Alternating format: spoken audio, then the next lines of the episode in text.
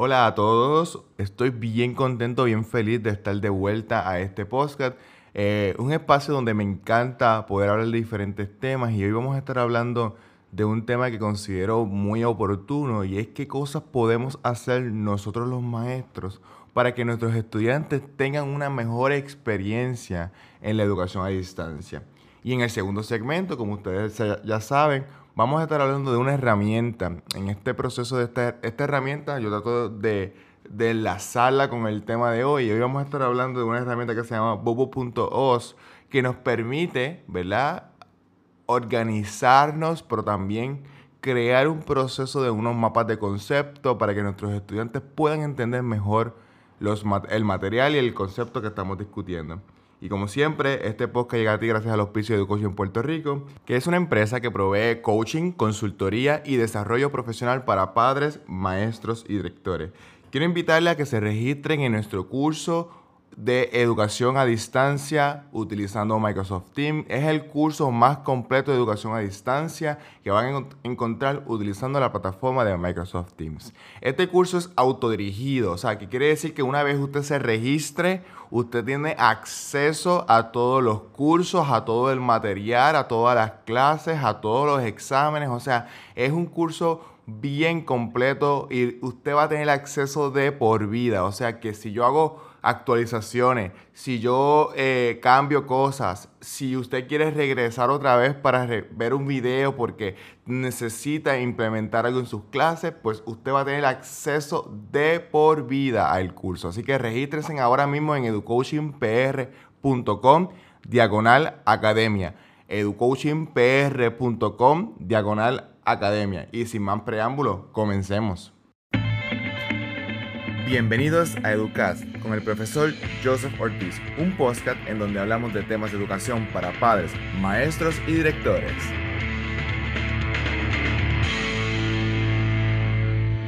Como hablamos en la introducción de este episodio, hoy estaremos hablando de algunas técnicas que podemos utilizar para mejorar la educación virtual o la educación a distancia.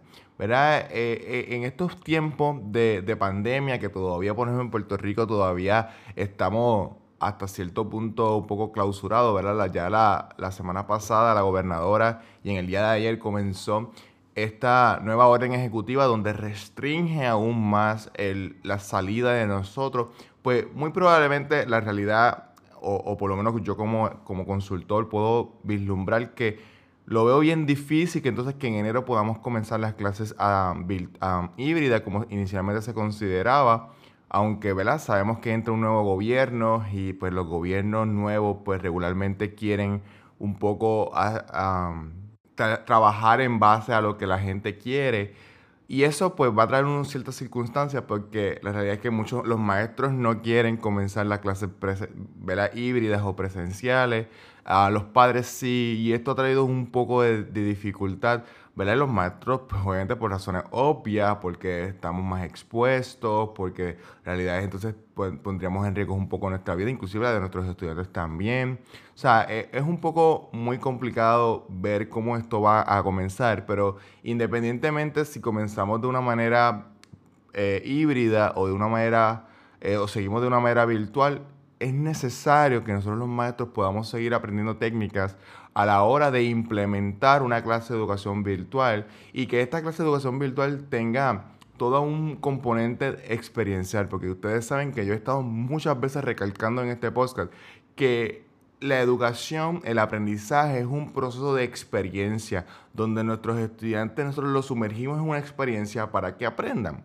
Y, bien interesante es que esas experiencias tienen que ser muy pertinentes a la realidad de nuestros estudiantes. Y ustedes saben que yo también he estado hablando muchísimo de la necesidad de que nuestra, nuestro currículo esté bien atemperado, bien adaptado a la realidad en la que viven nuestros estudiantes. Nuestros estudiantes son unos nativos digitales y ellos vislumbran sus negocios o vislumbran sus procesos, su vida en, girando alrededor de la tecnología y es bien importante entonces que nosotros integremos estos procesos en nuestras clases. Obviamente ahora que estamos virtual pues nos hemos visto obligados Pero ah, desde antes nosotros deberíamos haber implementado una, un proceso de educación poquito híbrida, como podemos llamarlo, o integración tecnológica.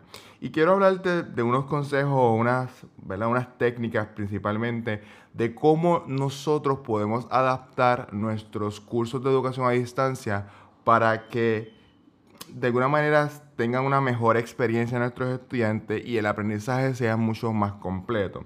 Primer consejo es enseñarles a los estudiantes a utilizar la plataforma. Ustedes saben la gran cantidad de estudiantes que todavía no conocen por completo el uso de la plataforma. Y es bien importante que nosotros entendamos que la plataforma nosotros, nos va a permitir a nosotros tener una libertad hasta el punto de donde los estudiantes puedan dominarla. Porque si no, nuestros estudiantes tienen algunas deficiencias en el uso de la plataforma, nosotros nos vamos a restringir un poco en las cosas que podemos hacer. Así que bien importante que saques un tiempo donde puedas enseñarle a tus estudiantes a utilizar la plataforma que estás utilizando para la educación a distancia.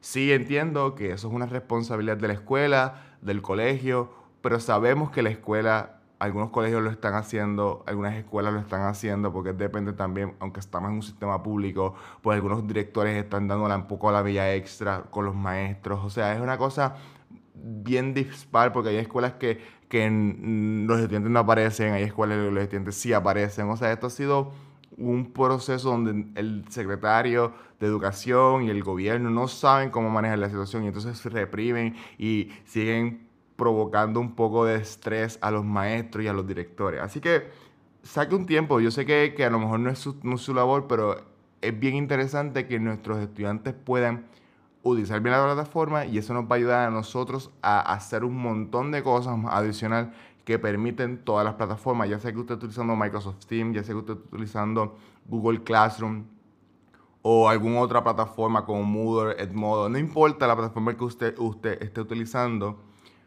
a la medida en que sus estudiantes conozcan la plataforma, usted va a poder hacer muchas más cosas y por lo tanto crear un proceso de aprendizaje mucho más completo.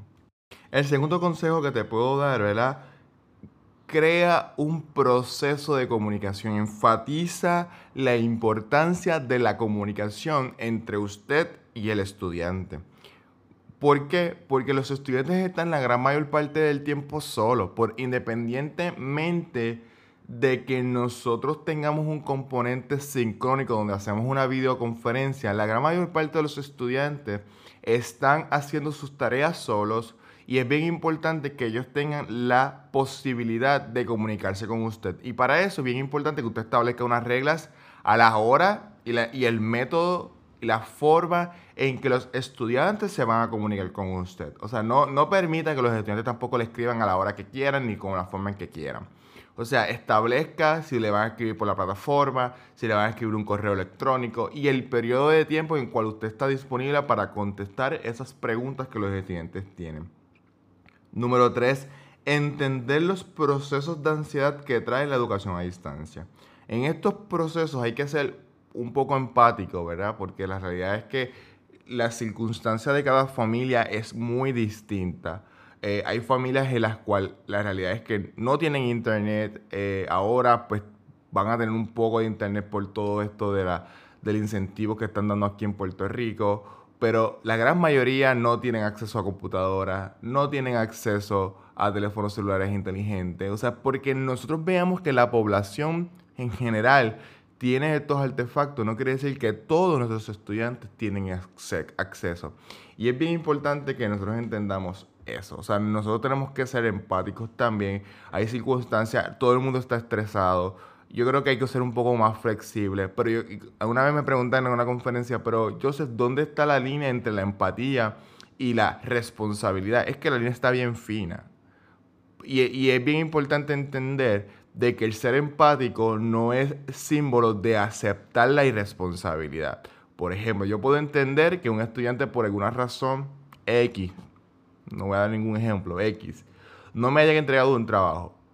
Le voy a permitir entregarlo porque entiendo que la situación o la circunstancia apremia o merece que el estudiante tenga una oportunidad para entregar el trabajo. Pero no quiere decir que yo lo voy a tratar de la misma forma que yo traté a los estudiantes que entregaron a tiempo. Claro que lo voy a quitar el punto, porque ahí está la línea de la responsabilidad. Pero también doy la oportunidad para que los estudiantes me puedan entregar el trabajo entendiendo que estamos en una situación complicada, que no todo el mundo maneja esta situación de la misma forma y que hay gente que realmente está en, un estado catatónico, que no saben qué va a hacer con sus vidas, que hay padres que no, no tienen trabajo, que eso ha provocado unos estresores en la casa. O sea, es, es una situación bastante complicada. Ya vamos para un año en Puerto Rico, ya estamos a, cuestión de meses para cumplir un año desde que comenzó la pandemia en Puerto Rico y, esto, esto va para largo, ¿verdad? O sea, como bien dije al principio, la gobernadora en Puerto Rico extendió aún, ¿verdad? O, restringió más el acceso a, del 55% al 30%. O sea, que esto va para largo. Entonces nosotros tenemos que entender que que esto va a seguir causando, mientras más tiempo pasa, va a seguir causando más estresores en los estudiantes, en los padres, en la, en familia y nosotros también tenemos que ser un poquito empáticos en el proceso.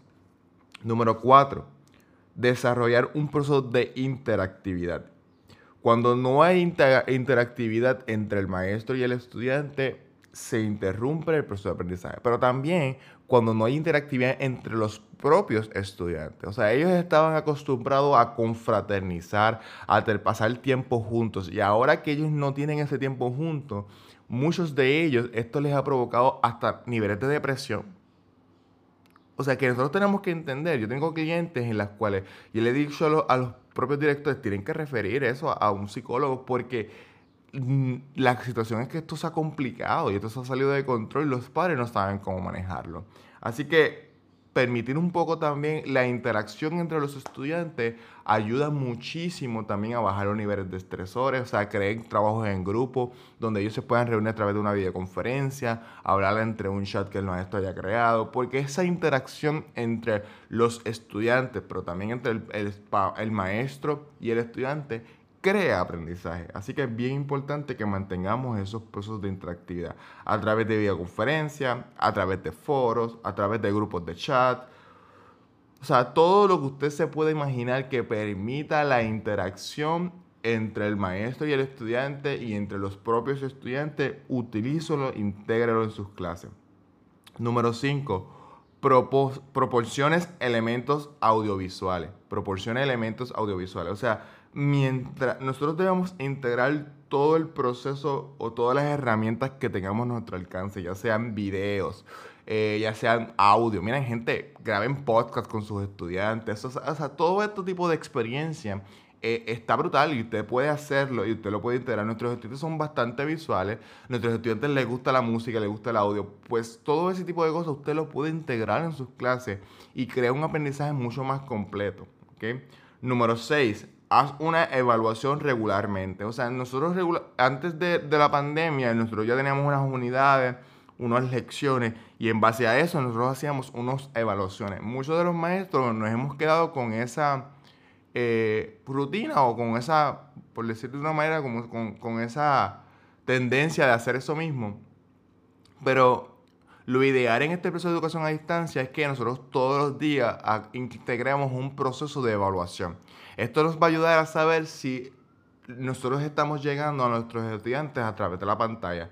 Porque en nuestra sala de clase nosotros veíamos a los estudiantes, nosotros veíamos su postura, veíamos su cara y sabíamos, a través del lenguaje eh, corporal, a través del lenguaje no verbal, nosotros entendíamos si el estudiante había comprendido el material o no lo había comprendido. La educación a distancia se puede hacer a través de la cámara, pero es un poquito más difícil. Así que si nosotros integramos ciertos procesos de evaluación, como discutimos en el episodio pasado, en el número 18, le invito a que lo busquen, nosotros nos vamos a dar cuenta qué cosas los estudiantes están aprendiendo, en dónde estamos llegando y en dónde no, y podemos reenseñar las destrezas que sean necesarias. Así que vamos entonces a nuestra herramienta de la semana.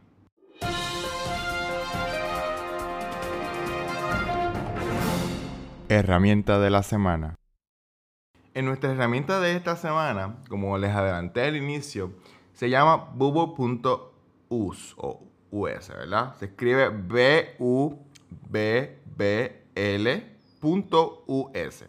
Esta herramienta es una herramienta que de verdad que yo no la había descubierto y la descubrí para hacer este podcast y me encantó y comencé a utilizarla muchísimo.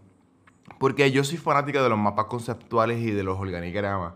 Porque ayudan mucho a organizar los conceptos. Ustedes saben, muchas veces lo he dicho en este podcast, que yo soy maestro de español. Así que hay muchos conceptos en español que son que pueden ser mejor explicados a través de organigramas, ¿verdad? Y aunque los organigramas que provee Word y por PowerPoint son muy buenos, pero cuando vemos los, los organigramas que provee Google.os, es, otra cosa. O sea, es súper interactivo, es súper interesante. Me encantó y lo comencé a utilizar para mis clases de esta misma semana. Y yo creo que es algo súper chévere que usted pueda buscar. Es una excelente herramienta para organizar información a nuestros estudiantes, para organizarnos nosotros, nuestras unidades. O sea, es una herramienta súper completa. Yo lo estoy utilizando para eh, ahora para organizar mi disertación, que ya estoy en proceso ya de lanzar, ¿verdad? Que me apruebe la propuesta finalmente eh, el IRB. Todo ese tipo de cosas me pareció una herramienta sumamente completa. Permite crear mapas conceptuales de forma bien rápida. O sea, no no es tan tedioso tal vez como, como Word o PowerPoint que te que tienes que añadir, quitar y esto y lo otro. Es súper sencillo, a mí me encantó. Puedes organizar también las notas, puedes hacer tormentas de ideas, puedes hacer mapas conceptuales con otras personas, puedes compartir el mapa conceptual con otros estudiantes o otros colegas para que puedan añadir a ese mapa conceptual. O sea, es una herramienta sumamente completa, tiene una versión gratuita que te permite hasta cuatro mapas conceptuales, ¿verdad? De forma gratuita. Después de eso, pues tiene, hay una versión de pago. Pero para iniciar, para que usted lo pruebe, yo les invito a que usted busque este bubo.os y les va a encantar. Les repito cómo se escribe. Se escribe bubbl.us y ahí usted eh, verifique, interactúe, haga una cuenta y pruebe el sistema que está a otro nivel. Yo como quiera saben que Abajo en las notas del programa de este episodio ustedes van a tener todo el enlace para que usted pueda clicar y que le lleve directamente a la página web. Y como siempre, recuerda suscribirte a este podcast, ya sea que usted me escuche en Apple Podcast o en Spotify. Recuerda que la forma más fácil de escuchar un podcast es suscribiéndote a una de estas dos plataformas, tanto en Apple Podcast para los que tienen iPhone o Spotify para los que no tienen iPhone o tienen iPhone y tienen Spotify y no quieren utilizar la aplicación de podcast. ¿Y por qué? Porque es la, forma más fácil. Porque tan pronto yo publico un podcast, te va a llegar una notificación de que yo publique un podcast y usted y se te descarga para que usted lo pueda escuchar ya sea online o offline.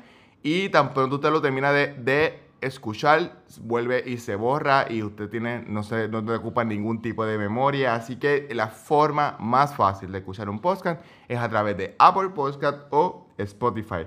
Y como siempre les digo, si te gustó este podcast, este episodio, compártelo. Comparte el enlace, envíaselo a un amigo, envíaselo a un colega, envíaselo a alguien que realmente tú sepas que le va a interesar este podcast. Y como siempre, también les invito a entrar a educoachingpr.com. Ahí tenemos nuestro blog, publicamos artículos todas las semanas relacionados al tema, profundizamos sobre ciertos temas y entrar a nuestra academia online educoachingpr.com diagonal Academia. Ahí tenemos también más información sobre el curso que estamos ofreciendo en este momento y que ya estamos en planificación, ya estamos grabando nuestro segundo curso. Nuestro segundo curso, ya más adelante les voy a estar dando más detalle. Así que sin nada más que decir, nos vemos el próximo martes. Este fue el podcast Educadas con Joseph Ortiz. Gracias por escucharnos. No olviden compartir este contenido y nos vemos en el próximo episodio.